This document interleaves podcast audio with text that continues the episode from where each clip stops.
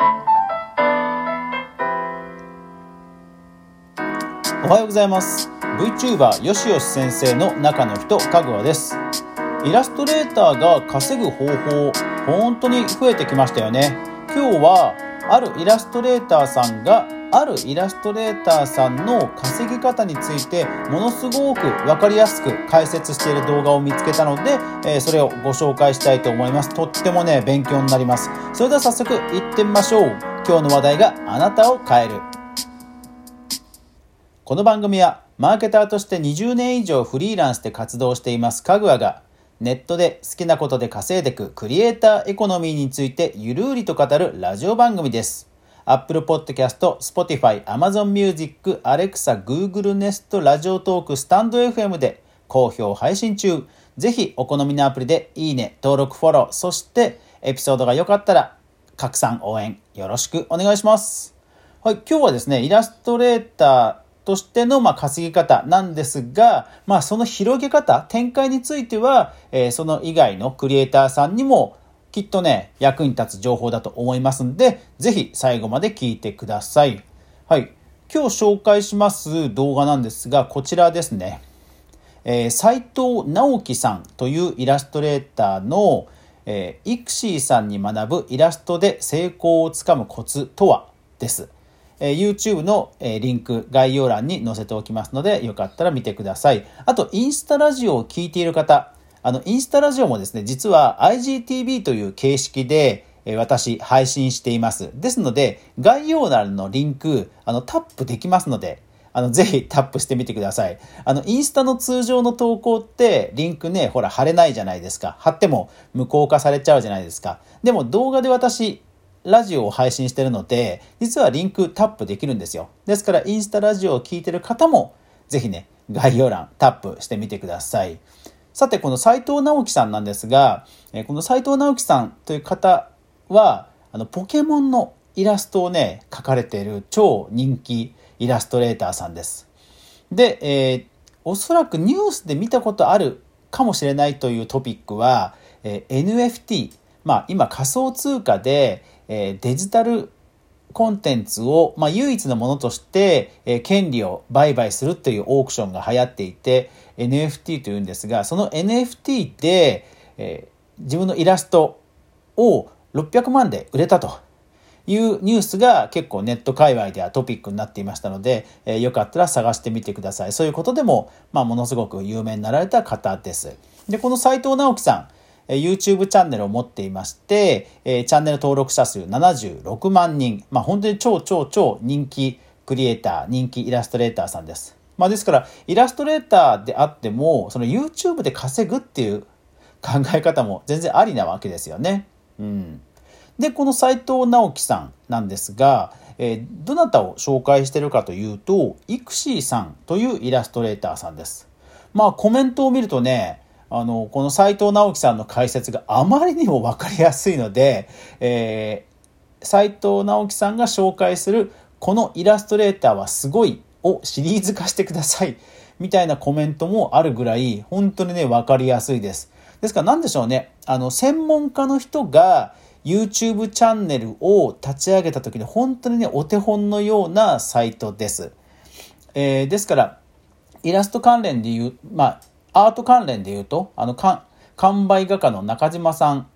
も、あの、YouTube チャンネルやっていって、ものすごく分かりやすく、えー、見やすい動画になっています。はい。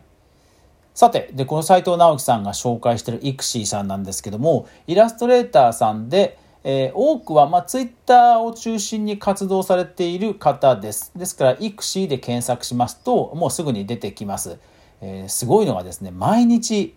新作イラストをね、ツイッターに投稿してるんですよ。いや、すごいですよね。すごいですよね。イラストですから多分4時間とか半日は書けないんじゃないですかね。そう、あの数時間、3、4時間で、まあ、イラストを仕上げて投稿すると。で、このイクシーさん、フォロワーを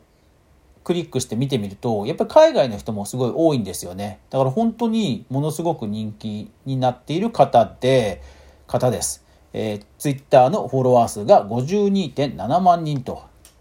はい。で、斉藤さんのこの動画で紹介されていたのが、えー、ツイッターランキングです。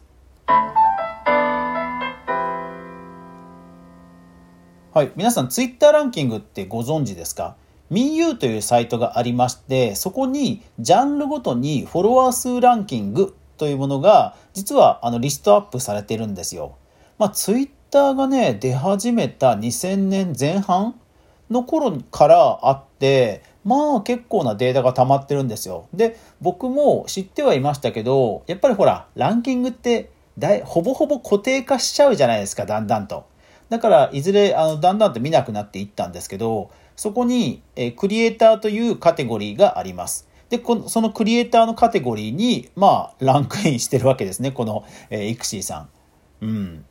いやー、すごいですよね。うん、僕全然知らなかったんですけどでも娘たちに聞いたらあの2人ともあの知ってましたね。うんそうまあ、確かにあのものすごく万人受けするそれから世界的にも受け入れられそうな、うん、すごくシンプルだけどなんか魅力的な絵を描かれるイラストレーターさんです。はい、でえー、斉藤直樹さんが解説しているこのイクシーさんの稼ぎ方なんですけども、えー、このイクシーさん、まあ、イラストを毎日投稿している傍ら当然その、えー、クラウドファンディングというかあのあれですね、えーと、ファンファンサイトファンサイトでの、えー、サブスクのサイトもあったりあとは、えー、同人ゲームをこの方作られているんですね。ですから固定ツイートのところに同人ツイ、えー、同人ゲームの購入リンクが、まあ、貼られていると。ですからまあ、クリエイターとしてはゲームクリエイターと言ってもいいのかもしれないですよね。ですから、ツイッターはどちらかというとこうフロント商品なわけです。ツイッターで本当に広くいろんな人にリーチをして、そしてまあ不定期にゲームの宣伝の投稿を入れて、そしてゲームを買っていただくと。はい。で、ゲーム、個人でゲーム作れるのかというと、まあ、やっぱりゲームにもよるんですよ。本当にそのファイナルファンタジーとか、もうナンバリングタイトルでものすごく人気のビッグタイトルは、それは一人じゃ無理ですよ。もう映画並みに制作費かかりますよ。でも同人ゲームというジャンルがやっぱりあって、やっぱり特定のファンに向けた、特定のジャンルに特化した、うん、あのゲームで成立しているジャンルがやっぱりあるんですね。はい。ですから、まあ、個人でも作れるジャンルではあるんですけど、もちろんそういう、あの、もちろんね、このイクシーさんの制作スキルがすごいのはもちろん言うまでもないんですけども、でもやっぱりそういう一人で、個人でも、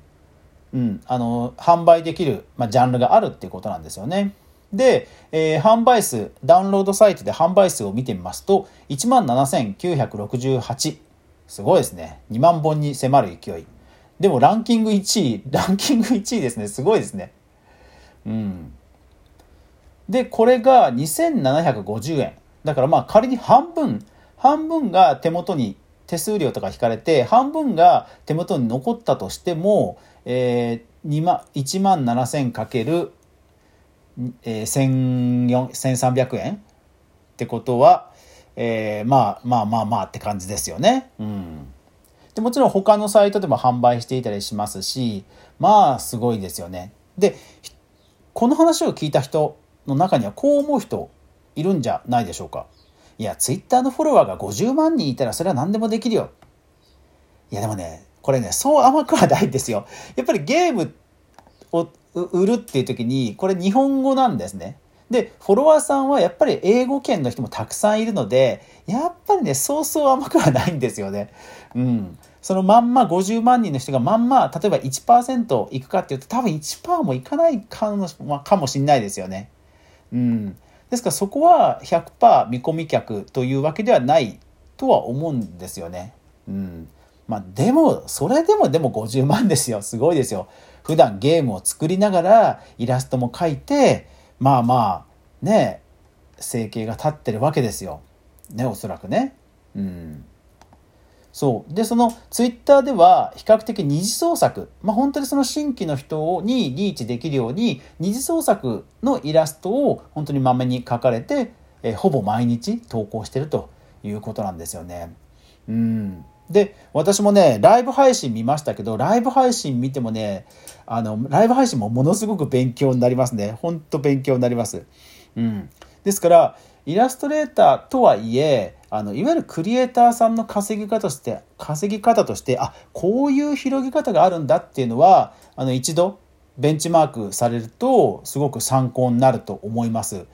えー、ファンサイトやそういったグッズやそれから新規にどうやってリーチするかなどなどどう広げていくかっていうのはすごく参考になると思いますいやーだから本当ねイラストレーターさんも、まあ、もちろんトップオブトップの人だけかもしれないですけど、本当ね、稼ぎ方増えてきて、うん、なんか夢のある、夢がある、うん、職業になってきたなという気がします。皆さんはどう思いますか？